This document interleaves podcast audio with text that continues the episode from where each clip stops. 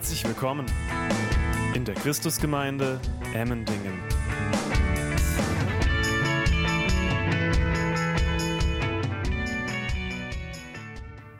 Jesus sendet Menschen, seine Jünger aus, haben wir eben gerade gelesen.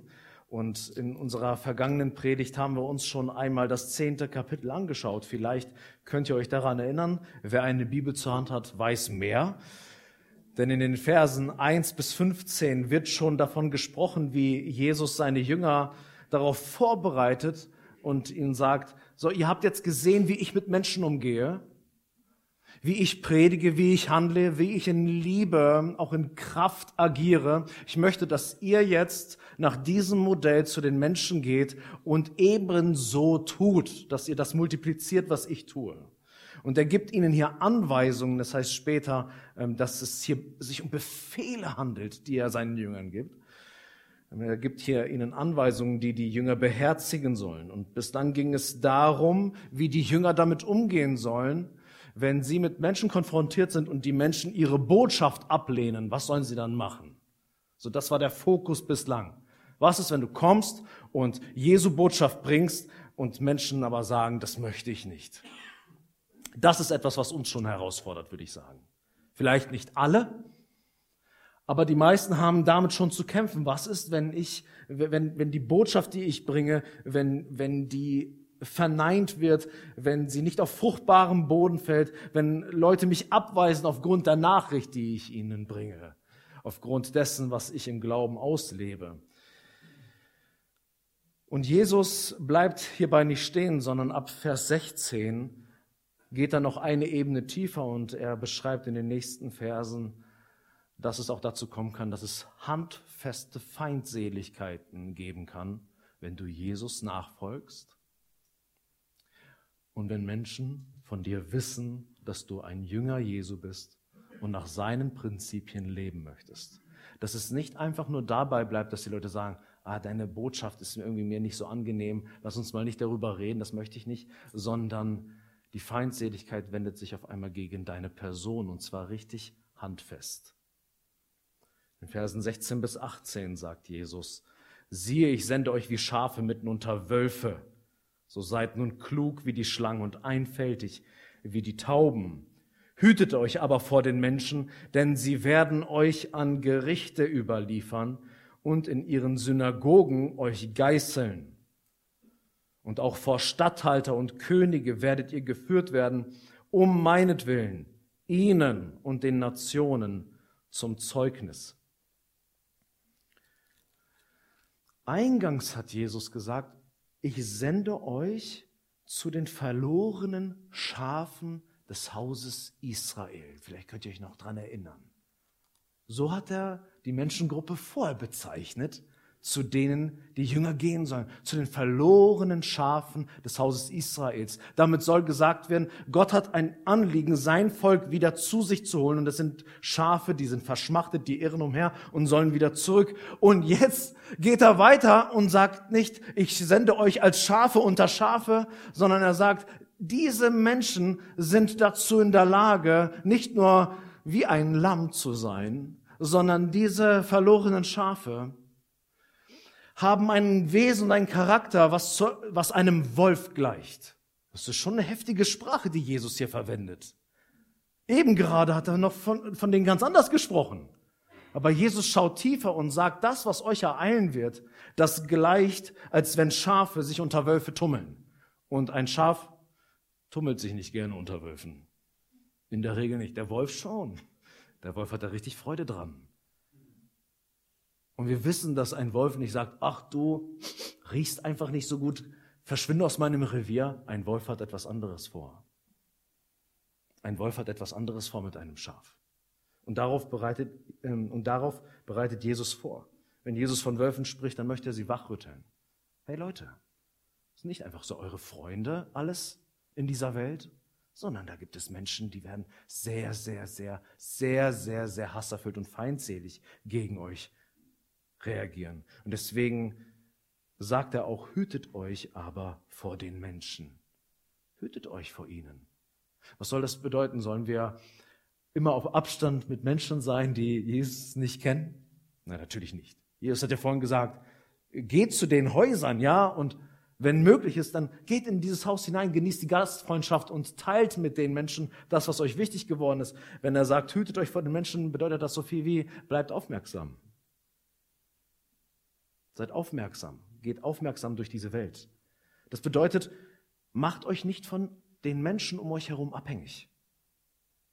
Macht euch nicht insofern abhängig von ihnen, dass ihr irgendwie eine Hoffnung hättet und die Erwartungshaltung, dass euch diese Menschen zur Hilfe eilen, wenn es darauf ankommt. Wenn die Zeiten rauer werden, geh nicht davon aus, dass dein freundlicher Nachbar dir zur Hilfe eilt, wenn du diffamiert wirst, wenn du ausgegrenzt wirst, wenn du geschlagen wirst, wenn du ins Gefängnis gesteckt wirst, ja sogar wenn du bis zum Tode gefoltert wirst.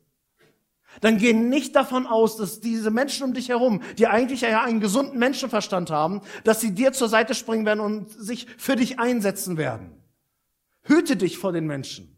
Setz deine Hoffnung nicht in Menschen, die Jesus gar nicht kennen, als wenn sie dir Schutz bieten könnten vor den Widrigkeiten und Feindseligkeiten, die kommen können. Und Jesus sagt es hier ganz deutlich, sie werden euch an Gerichte überliefern und in ihren Synagogen geißeln und auch vor Statthalter und Könige werdet ihr geführt werden, um meinetwillen ihnen und den Nationen zum Zeugnis. Jesus sagt hier eine Zeit voraus, in denen selbst staatliche Institutionen nicht mehr länger ihrer Pflicht nachkommen. Die Bibel hat etwas dazu zu sagen, wie ein Staat zu funktionieren hat. Nicht in den einzelnen Details, aber in den Grundlinien. Was ist die Aufgabe eines Staates?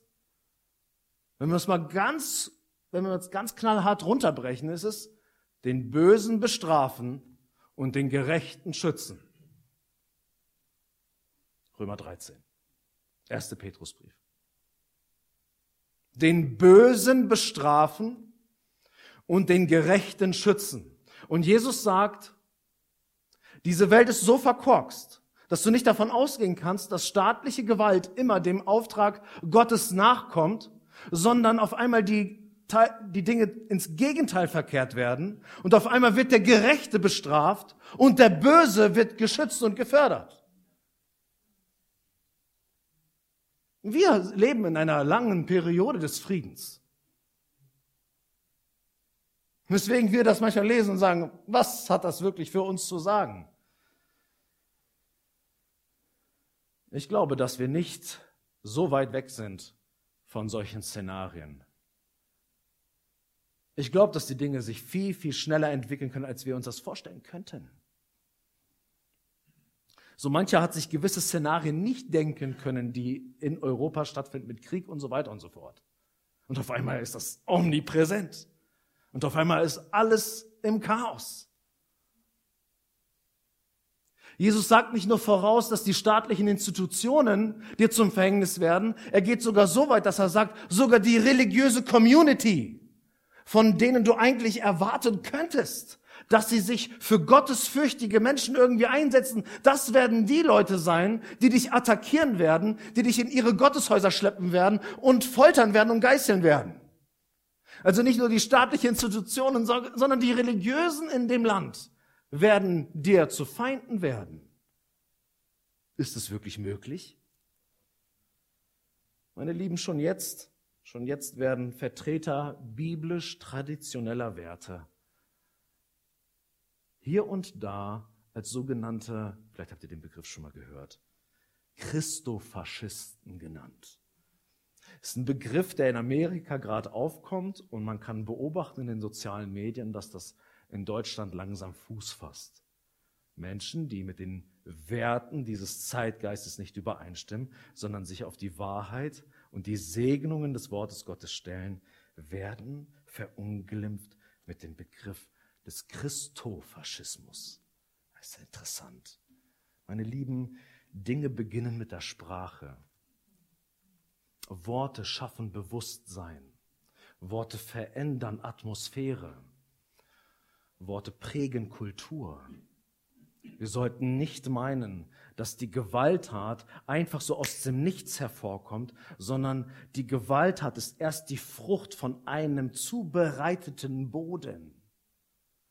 Wir sollten aufmerksam sein, welche Dynamik sich auch in unserem Land breit machen kann. Denn wenn du erstmal das Label hast, Christofaschist, also christlicher Faschismus, dann ist klar, Faschismus muss bekämpft werden. Faschismus muss ausradiert werden. Und das ist jetzt erstmal etwas, wo jeder sagt, natürlich ist Faschismus super gefährlich und man muss mit aller Kraft sich dagegen wenden. Nun kommt nur ein kleines Kürzel davor, Christofaschismus. Das sind Faschisten. Das sind, sie sind eine Bedrohung für unsere Rechtsordnung. Und wo du denkst, was haben wir eigentlich falsch gemacht? Was ist jetzt eigentlich das Problem? Also schau dir Jesus an, wie er unterwegs war. So, was, Jesus, als er verhaftet wird, ja, und auch geschlagen werden soll, ähm, für welches Verbrechen genau wollt ihr mich jetzt gerade anklagen? Was habe ich jetzt genau falsch gemacht?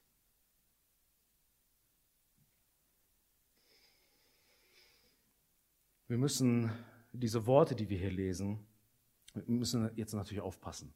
Wir dürfen nicht alles schwarz malen, als wenn wir in derselben Situation wären wie Jesus in diesen damaligen Tagen. Aber wir sollten auch nicht die Augen verschließen vor Realitäten, die es durchaus noch auf diesem Planeten gibt. Und die Christenverfolgung ist nicht etwas, was weniger wird, meine Lieben. Die Verfolgung von Christen wird immer mehr und mehr. Ist uns das bewusst? Dass Christenverfolgung nicht ein alter Trend ist im ersten Jahrhundert und der so langsam abgeebbt ist, sondern dass dieser Trend immer mehr wird in unterschiedlichen Nationen. Und wir sollten nicht meinen, dass das friedliche Deutschland immer friedlich bleibt. Wer gibt dir da die Sicherheit? Jesus gibt uns das als Warnung, dass wir uns bereit machen sollen. Hütet euch davor, eure Hoffnung in Menschen zu setzen. Denn Menschen können zu Wölfen werden. Und sie werden euch fressen wollen für das, was ihr glaubt, für das, was ihr vertretet. Und ich sage es euch ganz ehrlich, wenn uns Feindseligkeit trifft, ich weiß nicht, wie du so gepolt bist, aber ähm, in mir regt sich dann schon der Drang, sich irgendwie ähm, so zu verteidigen und auch zu reagieren. Ja, nicht einfach alles mit sich machen zu lassen, sondern dann zurückzugeben. Wisst ihr, was ich meine? So, du kommst dir so, weißt du, wie ich kann? Ich glaube, Jesus sagt es nicht ohne Grund, dass er sie sendet wie Schafe unter Wölfe, so seid nun klug wie die Schlangen und einfältig wie die Tauben. Jesus sagt das ganz bewusst. Egal was passiert, liebe Jünger, ihr sollt klug sein wie Schlangen, ihr sollt scharfsinnig sein, ihr sollt nicht einfach im Affekt reagieren, das, was in euch schlummert und was ihr schnell zurückgeben wollt, schnelle Revanche, schnelle Rache, um sich einen Befreiungsschlag irgendwie zu verschaffen. Nein, seid bedacht in dem, was ihr tut. Überlegt ganz genau, bereitet euch vor darauf vor, wie ihr reagiert, wenn Feindseligkeit auf einmal an der Tür klopft. Und Bedrängnis darf für dich als Christ nicht als Ausrede dienen, fragwürdig oder unheilig zu reagieren. Das meint er, wenn er sagt, seid einfältig wie die Tauben. An einer anderen Stelle sagt er, seid rein wie die Tauben. Also seid nur bedacht auf das, was auch sauber und rein ist. Christen, wenn ihr in Bedrängnis kommt und ihr gedrückt werdet von der Welt,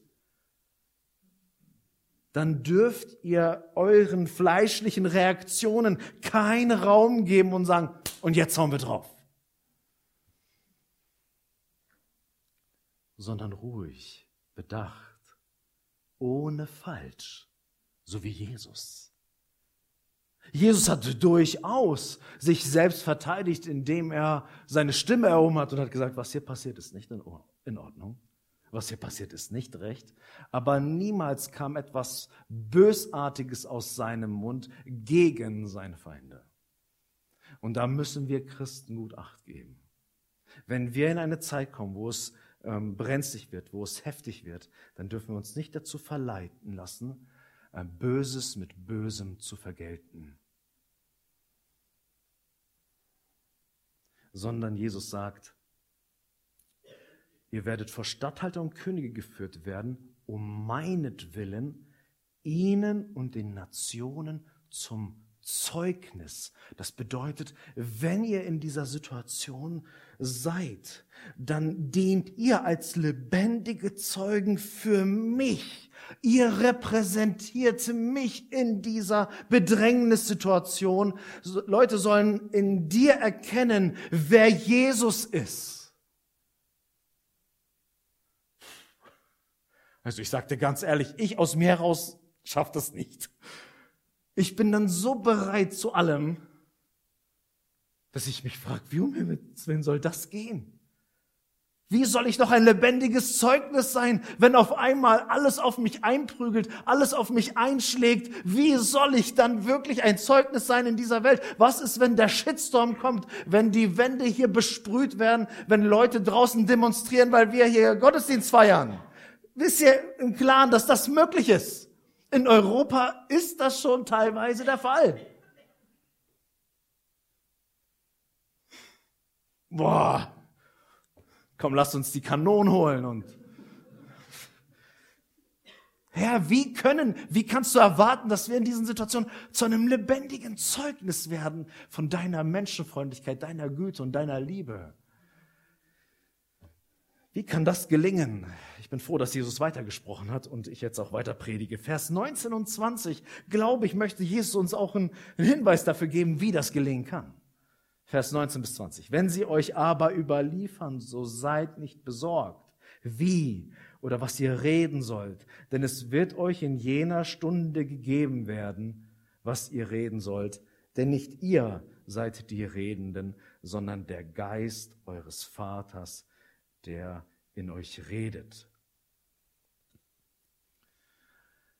Jesus sagt ganz bewusst hier, wenn du in diese Situation kommst, dann verfallen nicht in so eine Unbeholfenheit und jetzt machen wir mal hier Rambazamba und räumen den Laden auf, sondern vielmehr vertraut auf den Heiligen Geist.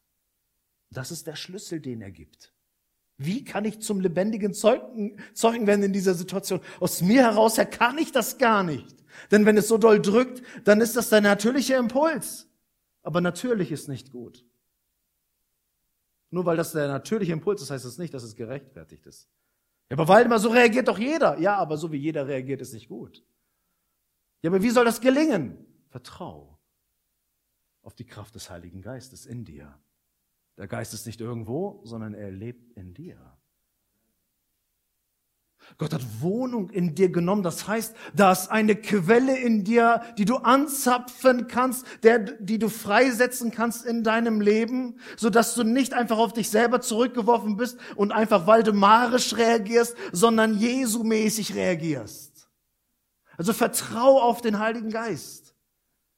Und ich frage dich, welches Vertrauensverhältnis pflegst du zum Heiligen Geist?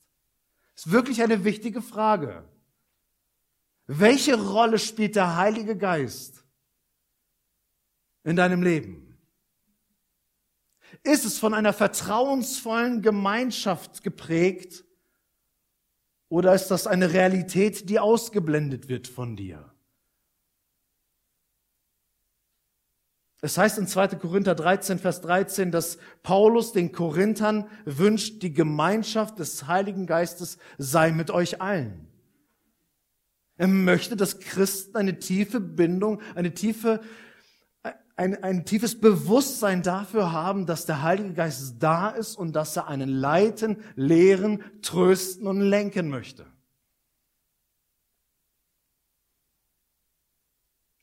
Welche Rolle spielt der Heilige Geist in, in deinem Leben? Ist, ist das ein, eine Beziehungsrealität in dir oder nicht?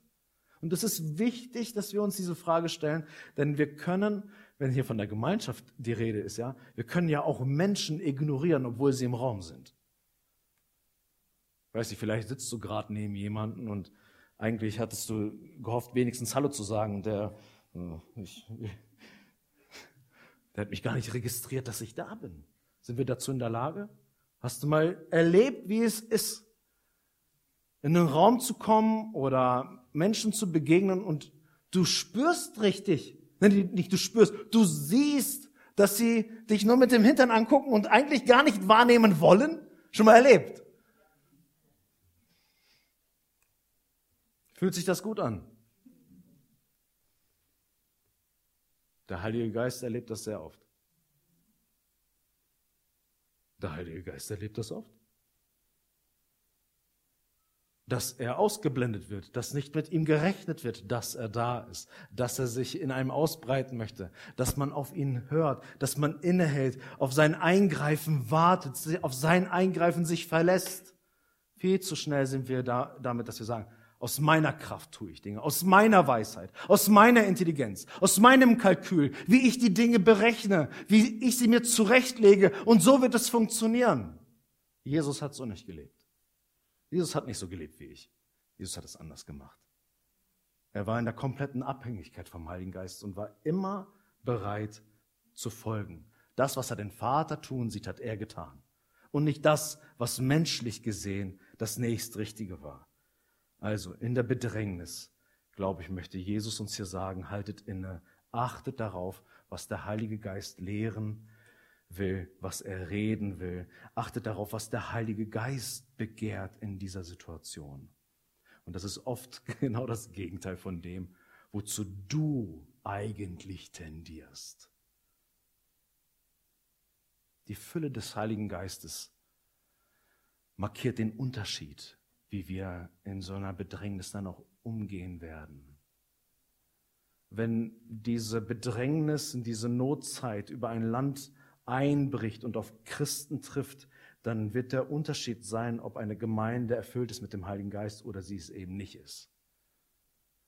Daran merkst du das.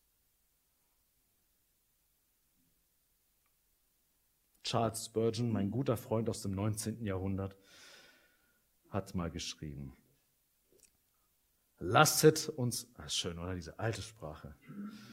Die, die hört sich schon gesalbt an. Lasset uns stets bedenken, dass Christus am Kreuz für uns von keinem Segen ist, wenn nicht der Heilige Geist in uns wohnt und wirkt. Lasst uns stets bedenken, dass Christus am Kreuz für uns von keinem Segen ist, wenn nicht der Heilige Geist in uns wohnt und wirkt. Jesus gibt seinen Jüngern einen Auftrag und er sendet sie und er gibt ihnen gleichzeitig mit, nur dass du die richtigen Worte jetzt gehört hast von mir, heißt es noch nicht, dass es auch zur Realität wird. Es braucht die Realität des Heiligen Geistes in dir dass du ein Kind Gottes bist, dass du zu Jesus Christus gehörst und der Heilige Geist auch Raum hat, in dir sich auszubreiten. Weil der Heilige Geist derjenige ist, der uns an die Worte Jesu erinnert und uns die Kraft gibt, auch in seinen Fußspuren zu wandeln. Wenn wir den Heiligen Geist aber ständig dämpfen und betrüben und anlügen und nicht mit ihm kooperieren, nicht in der Heiligung leben, die Gott in seinem Wort uns nahelegt und von uns fordert, dann dürfen wir nicht erwarten, dass er unsere Hilfe ist in der Bedrängnis. Es braucht die Gemeinschaft mit dem Heiligen Geist, damit der Segen, den wir von Jesus am Kreuz massiv sehen, dass er in uns auch zur Geltung kommt. Lasst mich ganz kurz in die Apostelgeschichte springen. Dort lesen wir in Apostelgeschichte 4, Vers 29, dass ähm, die Jünger tatsächlich in genau diese Situation gekommen sind, wie das, was Jesus hier in Matthäus 10 beschreibt. Und sie haben sehr viel Bedrängnis erlebt und dann beten sie gemeinsam als Gemeinde. Und nun, Herr, sieh an ihre Drohungen und gib deinen Knechten dein Wort mit aller Freimütigkeit zu reden. Warum beten sie so? Weil sie Jesus hier zugehört haben. Was Jesus gesagt hat, wenn ihr in so eine Situation kommt der Bedrängnis, dann sorgt euch nicht, was ihr reden sollt, sondern der Heilige Geist in euch redet und redet dann durch euch. Und die Jünger sind hier in dieser Situation und werfen sich voll auf den Herrn und sagen sie an, diese Drohung, diese Bedrängnis, von, von der wir hier ergriffen werden. Und gib deinen Wort, äh, gib deinen Knechten dein Wort mit aller Freimütigkeit zu reden. Wenn wir jetzt reden, und nur aus uns herausreden, wird es erstens überhaupt keinen Effekt haben und es wird vielleicht sogar Schaden bringen. Deswegen brauchen wir von dir Weisung zu sprechen. Und später in Vers 31 heißt es, und als sie gebetet hatten, bewegte sich die Stätte, wo sie versammelt waren, und sie wurden alle mit dem Heiligen Geist erfüllt und redeten das Wort Gottes mit Freimütigkeit. Sie wurden dann auch gepackt, wieder neu vom Heiligen Geist, haben Kraft bekommen, damit sie das Wort sprechen mit Freimütigkeit. Ich weiß nicht, ob wir so genau realisieren, was das bedeutet.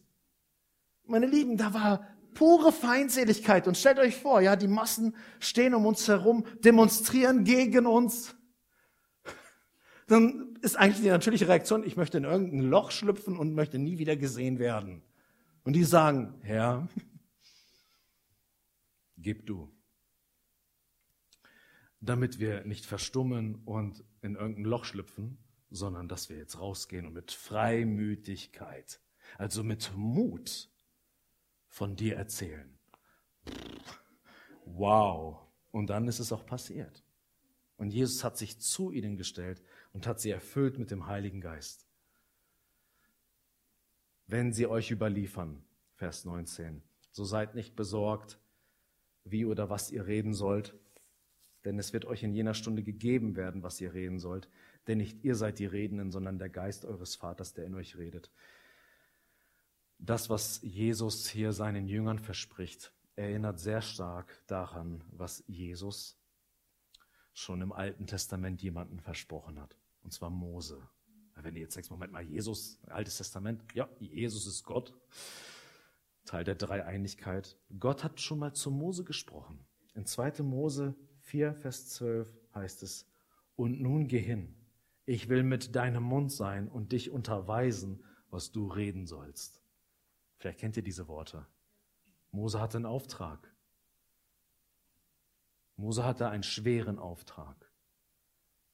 Da war nämlich große Bedrängnis, politische Bedrängnis, die das Volk Gottes erlebt hat in Ägypten. Und, und der Herr sagt zu Mose, geh, ich werde mit dir sein, mit deinem Mund und das, was du sprechen sollst. Und jetzt spricht Jesus mit seinen Jüngern und zu uns dasselbe Wort. Ich finde das krass. Also mir zieht das die Schuhe aus, auch wenn ich sie noch anhabe. Ich weiß nicht, wie es dir geht, aber für mich ist Mose Mose. Mose ist Mose und echt eine eigene Liga. Und jetzt hat er da Petrus und die ganzen Lappen. Und jetzt hören sie diese Worte und sicherlich, die waren ja in der Bibel auch geschult. Die hatten das Intus. Und hören jetzt diese Worte und sagen, Moment mal, das hat schon mal Mose gehört. Und das, was Gott bei Mose getan hat, das, mich ergreift es sehr, wie sehr der Herr uns liebt, wie sehr er mit uns sein möchte dass er uns nicht verlassen möchte. Und dass das, was Mose galt, dass es auf einmal uns gilt. Dass Gott auch mit mir sein möchte in dieser schwierigen Zeit. Und ihr kennt vielleicht die Geschichte von Mose. Mose hat auch gesagt, wie soll das um Himmels Willen gehen? Gott, ich glaube, du hast dich vertan. Du hast den Falschen ausgewählt. Du solltest lieber jemand anderen nehmen.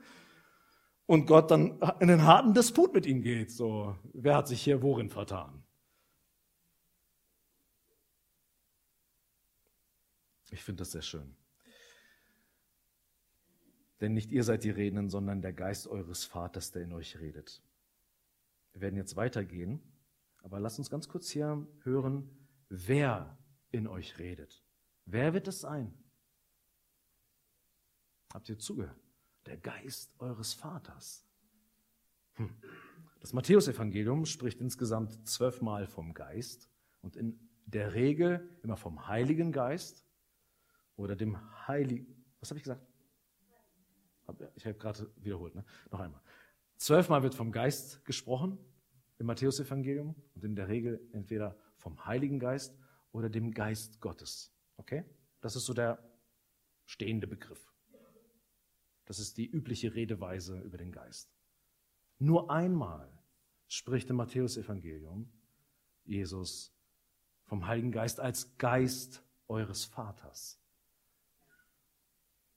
Wenn etwas immer nur einmal vorkommt, dann ist es für mich, ähm, das muss nichts bedeuten, aber für mich ein Punkt, wo ich aufmerke und sage, hat das vielleicht einen Grund? Gibt es einen Grund, warum Jesus an dieser Stelle, ausgerechnet hier, vom Geist eures Vaters spricht? Und wieso er ausgerechnet das hier tut, können, glaube ich, die folgenden Verse erklären. Wir lesen Vers 21 vorerst. Jesus spricht weiter. Es wird aber der Bruder den Bruder zum Tode überliefern und der Vater das Kind. Und Kinder werden sich erheben gegen die Eltern und sie zu Tode bringen.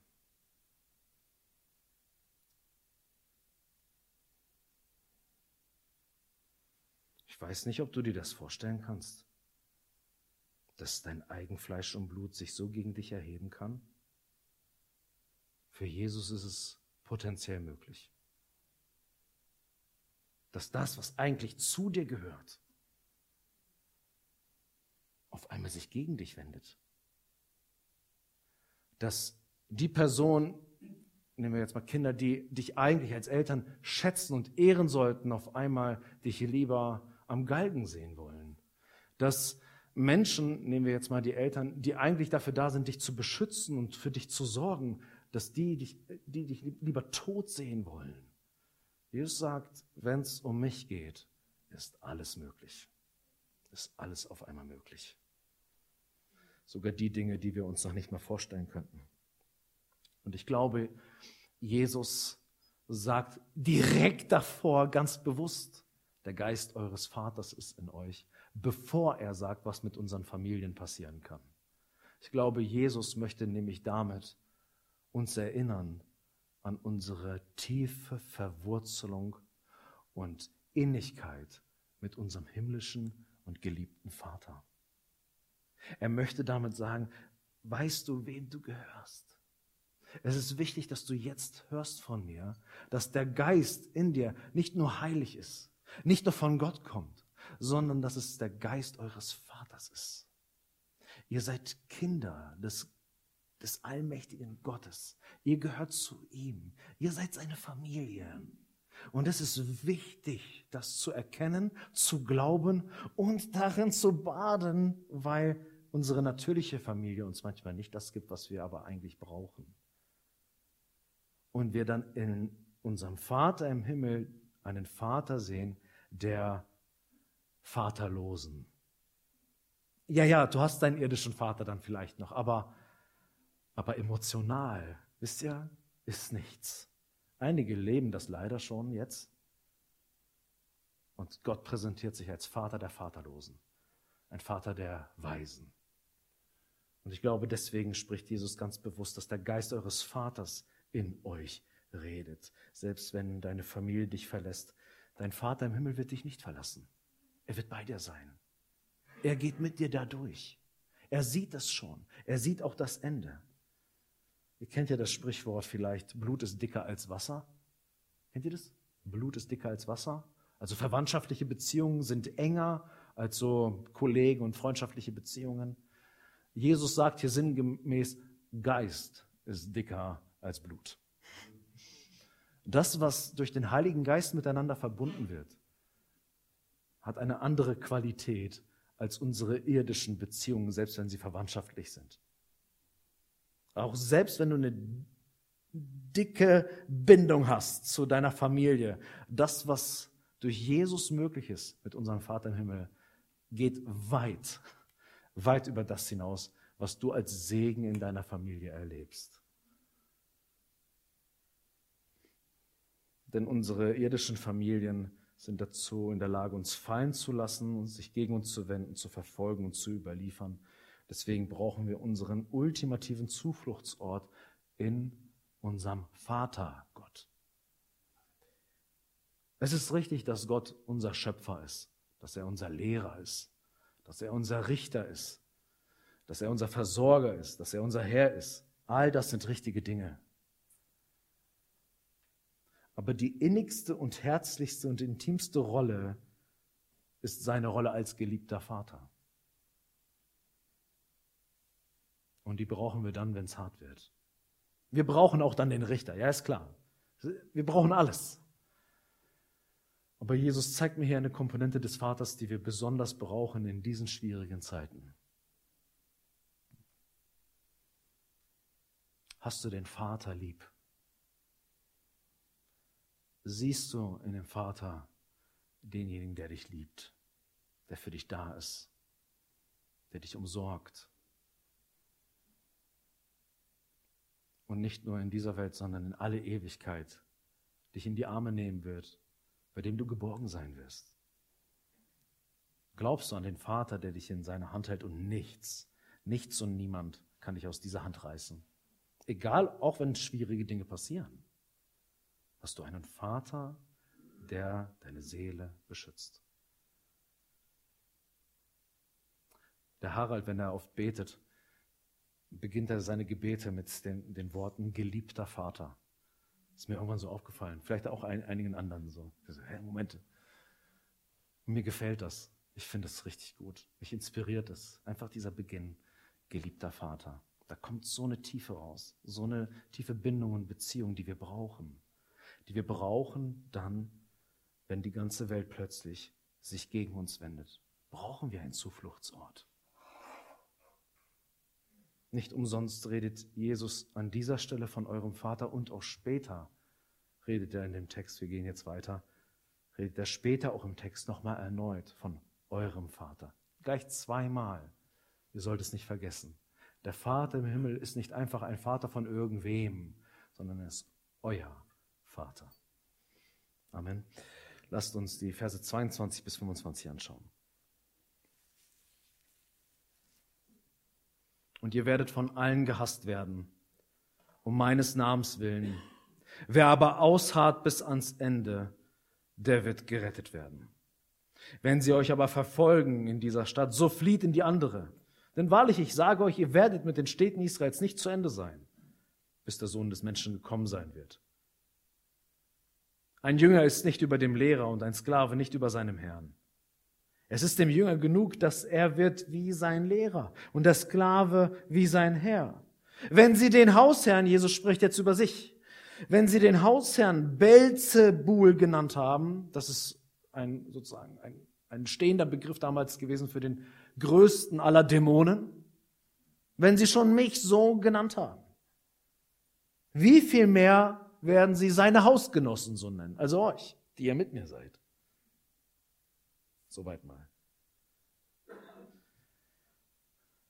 Ich finde das heftig und ihr werdet von allen gehasst werden um meines Namens willen.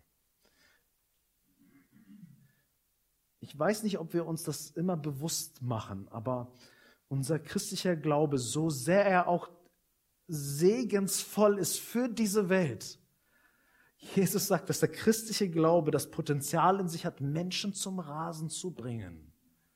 Menschen so gegen uns auf, auflehnen zu lassen, dass sie uns von ganzem Herzen hassen. Hassen. Aufgrund des christlichen Glaubens. Aufgrund christlicher Überzeugungen die dem Westen dieser Welt so viel Segen gebracht haben, unermesslich. Ist doch etwas in diesem Glauben drinne, was einige wirklich zum Explodieren bringen kann. Christen waren vielfach in der Geschichte Anstoß und Provokation für diese Welt. Denn das Evangelium, die Nachricht von Jesus, fordert die Welt heraus, sodass es möglich ist, dass sie dich verspotten, verachten, verabscheuen und verhassen. Aber der Grund dafür, für diesen Hass, ist begrenzt auf eine Sache. Jesus sagt, ihr werdet gehasst um meinetwillen. Und das ist wichtig, dass wir das hören. Denn er sagt, er gibt hier keine Legitimation, dass wir uns deppert verhalten sollen, und wie die Trampel unterwegs sein sollen, ohne Feingefühl. Einige Christen werden auch verunglimpft, weil sie auch ein bisschen selber schuld sind, wie sie sich verhalten. Wie Esel oder wie Elefanten im Porzellanladen. Und denkst so, ey, ehrlich, so wie du auftrittst, ist es auch nur maximal beleidigend und mehr nicht. Es geht nicht darum, dass ich alles legitimiere, was aus euch so herauskommt. Klar ist, der Hass, der, auf den ihr euch vorbereiten sollt, ist derjenige um meinetwillen, weil ihr das verkörpert, was mich ausmacht. Aber warum eigentlich? Diese Frage haben wir jetzt bis dahin noch nicht geklärt. Warum eigentlich? Warum sollten uns ausgerechnet Menschen um Jesu Willen verfolgen? Was kann der Grund sein, dass man sich dagegen auflehnt? Denn Jesus war als derjenige bekannt, der Ausgestoßene angenommen hat, der Feinde geliebt hat, der Fremde wertgeschätzt hat, Schwache getragen, Kranke geheilt und dämonisch Geplagte befreit hat. Es ist ja irgendwie verrückt. Warum ausgerechnet wird man sich gegen das auflehnen, was doch eigentlich so grundgut ist? Warum sollte man uns verfolgen, wenn wir doch demjenigen folgen, der für Menschenfreundlichkeit bekannt ist? Die Menschenfreundlichkeit in Person. Es ist derselbe Grund, warum die Menschen damals Jesus Christus gekreuzigt haben. Mit Jesus haben sie das ja auch gemacht. Mit dem Grundguten haben sie böse, sind sie böse umgegangen. Jesus beauftragt im zehnten Kapitel seine Jünger mit derselben Botschaft, die er auch gepredigt hat, indem er in Matthäus 10, Vers 7 sagt, wenn ihr aber hingeht, predigt und sprecht, das Reich der Himmel ist nahe gekommen. Das ist die Botschaft. Und diese Botschaft hat es in sich, die die Menschen zur Ablehnung bringt. Es ist nicht das Gute, was passiert, was man ablehnt, sondern die Botschaft, die wir bringen, bringen Menschen zum Poltern, zum Rasen und zum Hassen.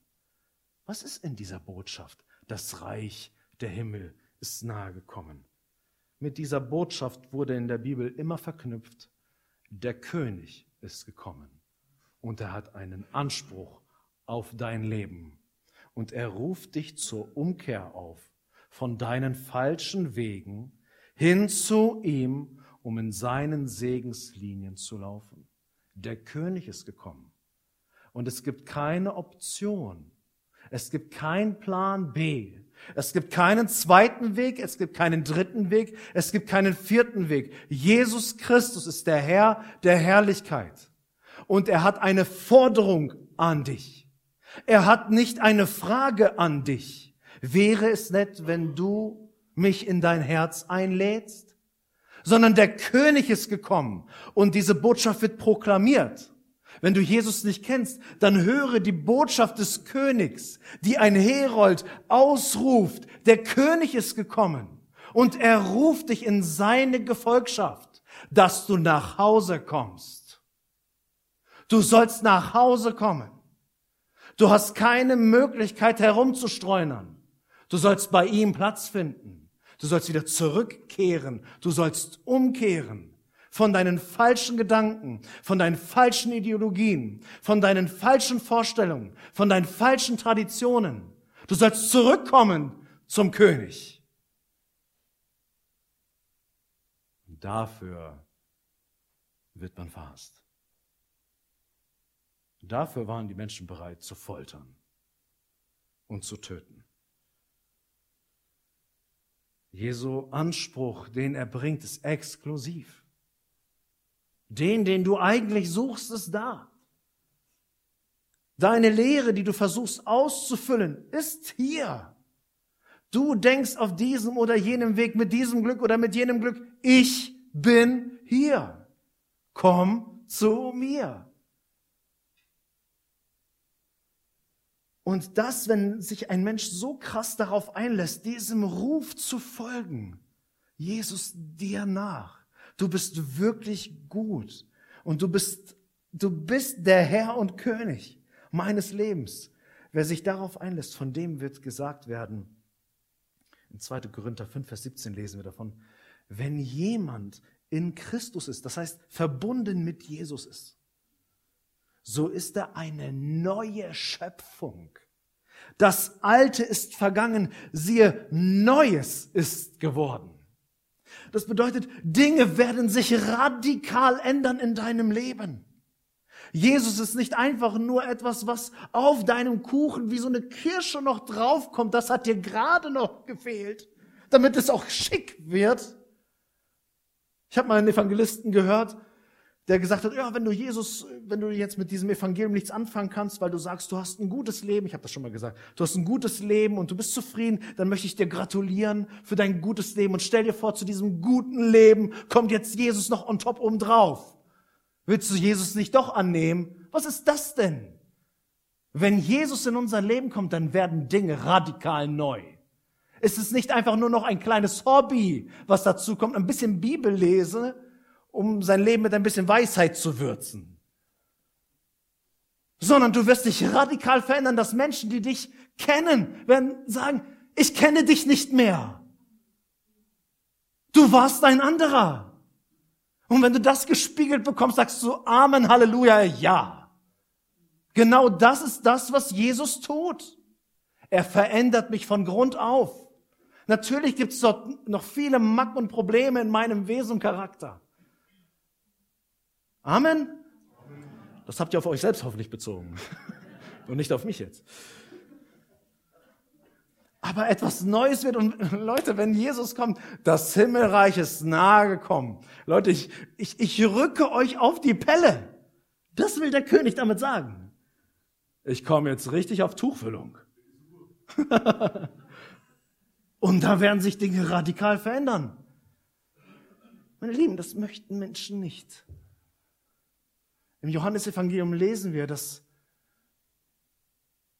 das Licht in die Welt gekommen ist, in die Dunkelheit. Und die Welt wollte nicht das Licht. Sie wollten in ihrer Finsternis verharren.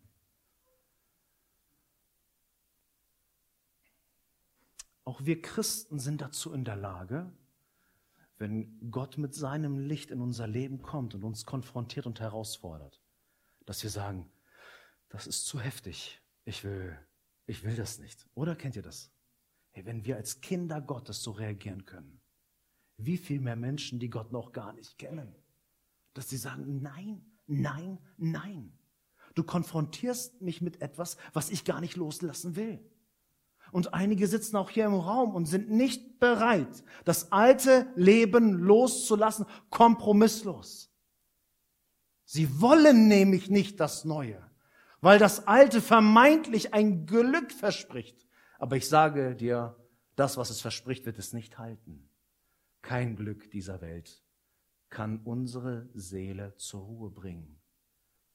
Und jeder, der das versucht hat, egal ob mit Frauen, mit Macht oder mit Geld, wird dir bestätigen, sein Herz hat keine Ruhe gefunden. Weil unser Herz hoffnungslos ist, wenn es nicht den Ruheort findet, die Quelle des Seins, und zwar in unserem himmlischen Vater. Er alleine kann dir Ruhe geben für dein Herz. Und darum, der König kann nicht einfach hinnehmen, dass du, er sieht es ja. Und er ruft dich nicht, weil er dir schaden will, aber er kann es nicht hinnehmen, dass du in deinen falschen Ideologien stecken bleibst, in deinen falschen Vorstellungen, in deinem falschen Lebensweg. Das kann er nicht akzeptieren. Er liebt dich, aber er liebt nicht, worin du steckst. Er liebt außerordentlich nicht das, was deinen Sinn erfüllt, sondern möchte das neu programmieren mit seinen segnenden Worten. Jesu ist voller Liebe, voller Zuwendung, aber sein Ziel ist, dich zu retten vor falschen Wegen. Und deswegen müssen wir aufpassen, wenn wir mit Menschen konfrontiert sind, dass sie, dass, dass wir es nicht an Liebe mangeln lassen, wenn wir mit Menschen zu tun haben, die in wirklich verqueren Ideologien stecken. Sondern dass wir die Menschen lieben, dass wir um sie werben, aber dass wir auch gleichzeitig kompromisslos sind. Das, worin du stehst, du kannst hier nicht drin stehen bleiben. Ich habe es nämlich auch nicht getan. Es ist nicht so, dass wir Menschen etwas predigen, was wir selber nicht durchlebt haben. Jeder, der ein Nachfolger Jesu ist, muss in seinem Leben irgendwo registrieren, ich bin aus der Finsternis ins Licht hineingekommen. Wir sind nicht die Besserwisser, die sagen, ich hab's schon immer gewusst und deswegen musst du endlich so werden wie ich. Nein, ich war auf der gleichen Seite. Ich bin kein Deut besser als du. Aber ich habe jemanden kennengelernt, der ist besser. Ich habe jemanden, ich kenne jemanden, der ist gut. Und zu dem bin ich gegangen. Ich predige also nicht mich, sondern ich predige ihn, der uns liebt.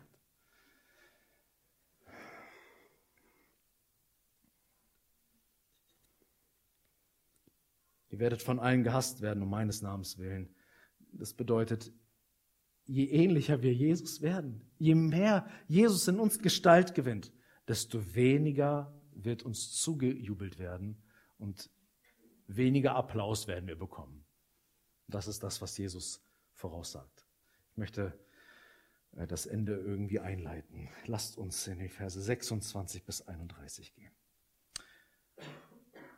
Fürchtet euch nicht vor ihnen, denn es ist nichts verdeckt, was nicht aufgedeckt und nichts verborgen, was nicht erkannt werden wird. Was ich euch sage in der Finsternis, also im Geheimen, redet im Licht, also im Öffentlichen. Und was ihr ins Ohr geflüstert hört, ruft aus auf den Dächern. Und fürchtet euch nicht vor denen, die den Leib töten, die Seele aber nicht zu töten vermögen. Fürchtet aber vielmehr den, der sowohl Seele als auch Leib zu verderben vermag in der Hölle. Werden nicht zwei Sperlinge für eine Münze verkauft? Und nicht einer von ihnen wird auf die Erde fallen ohne euren Vater. Bei euch aber sind selbst die Haare des Hauptes alle gezählt. Fürchtet euch nicht. Ihr seid wertvoller als viele Sperlinge. Jesus macht hier etwas sehr Interessantes. Eben gerade hat er aufgezählt und erklärt, es gibt so drei Ebenen, wo wir verlassen werden und bedrängt werden. Diese drei Ebenen sind staatliche Institutionen, wo du eigentlich denken solltest, die sollten doch. Religiöse Community, wo du denkst, eigentlich sollten die doch mir zur Seite stehen. Familie, es wird immer enger, ja, immer tiefer. Und selbst die drei Ebenen, eins, zwei, drei, alles verlässt dich. Diese drei Ebenen wollen uns das Fürchten lehren und Jesus macht sowas Spannendes und er erwidert das in diesem Text. Vielleicht habt ihr gezählt beim Hören. Erwidert er mit einem dreimaligen Fürchtet euch nicht. Fürchtet euch nicht. Fürchtet euch nicht. Wir brauchen diese Wahrheit. Und Jesus macht das ganz geschickt.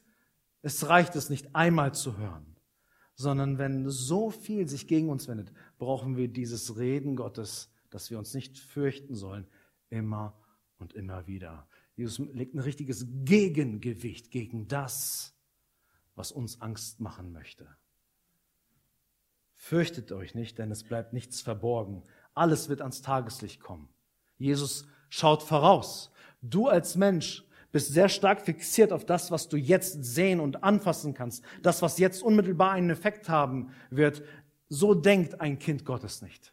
Du denkst weiter. Ja, jetzt ist Elend, jetzt ist Leid und jetzt passieren wirklich schräge Dinge. Ich sage dir, fürchte dich nicht, die Dinge kommen ans Tageslicht. Es gibt einen Richter, er wird gerecht richten. Also fürchte dich nicht. Du bist mit dem Herrn der Herrlichkeit verbunden.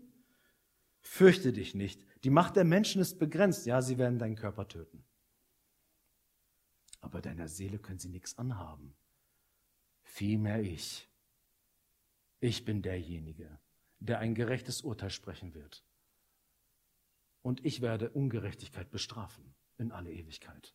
Und dein getöteter Leib, weißt du was? Ich gebe dir einen neuen einen besseren, einen verherrlichten. Fürchtet euch nicht, ihr seid wertvoller in Gottes Augen, als ihr denkt. Ich möchte zum Schluss kommen. Hier ist sehr viel über Furcht, Ehrfurcht die Rede. wovor du ehrfürchtig bist oder wovor du Ehrerbietung hast, das wird deine Entscheidungen bestimmen und lenken. Das wird das lenken, was du tun wirst. Denn das, was du fürchtest, was du ehrerbietest, das wird so einen Effekt auf dein Herzen haben, dass es anfängt, deinen Schritt zu lenken. Und Jesus sagt, wenn wir uns vor Menschen fürchten, dann werden wir zwangsläufig feige verstummen. Wir werden aufhören zu reden. Wir werden nicht mehr unser Leben als Christen leben wollen, weil wir Menschen fürchten. Und diese Furcht ist so groß in unserem Herzen, dass wir sagen, lieber nicht, Ausweg, ich trete heraus. Vielmehr sollen wir Gott fürchten. Achtung, wichtig. Wenn hier gesch geschrieben steht, dass wir Gott fürchten sollen und danach, dass Gott in der Lage ist, die Seele in der Hölle zu verdammen, dann meint das nicht wichtig. Dann bedeutet das nicht, dass wir Angst haben sollen vor Gott, dass er uns in die Hölle wirft. Einige lesen diesen Text so und sagen, ja, ja, ich soll nicht die fürchten, sondern Gott, weil er mich verdammen wird. Nein, das ist nicht der Punkt. Gott präsentiert sich hier als Richter, aber nicht mit der Drohung, dass er dich als dein Kind ausstoßen wird und verdammen wird. Ganz im Gegenteil. Direkt danach, nachdem Jesus dieses krasse Wort in Vers 28 spricht, bescheinigt Jesus seinen Freunden, dass sie sich vor dieser Konsequenz nicht fürchten sollen, denn sie sind sogar wertvoller als Spatzen, die nicht einfach so zugrunde gehen. Gott liebt euch. Also versteht es nicht falsch, dass ich euch in die Hölle werfen würde, sondern ich bin derjenige, der jedes Haar auf deinem Haupt zählt und das nicht umsonst. Ich weiß nämlich, wie es dir geschieht. Und ich werde die Gerechtigkeit hinaustragen, nach der du dich so sehr dürstest. Aber du wirst nicht zu Schanden kommen, sondern fürchte mich. Warum? Weil wenn du mich anbetungsvoll anschaust, Ehrfurcht vor mir hast, mir Ehrerbietung zollst, dann wird das auch deinen Schritt lenken und du wirst mutig sein in der Bedrängnis, dich nicht von Menschen leiten lassen, sondern von Gott leiten lassen. Dazu ist die Ehrfurcht vor Gott da, denn die Furcht des Herrn ist, die Anf ist der Anfang aller Weisheit. Darum brauchen wir Gottesfurcht, dass wir uns nicht von unseren Widrigkeiten bestimmen lassen, wenn plötzlich die ganze Welt gegen uns ist, sondern wir uns von Gott leiten lassen, weil wir ihn ehren mehr als das, was in der Welt uns Angst machen möchte. Amen. thank you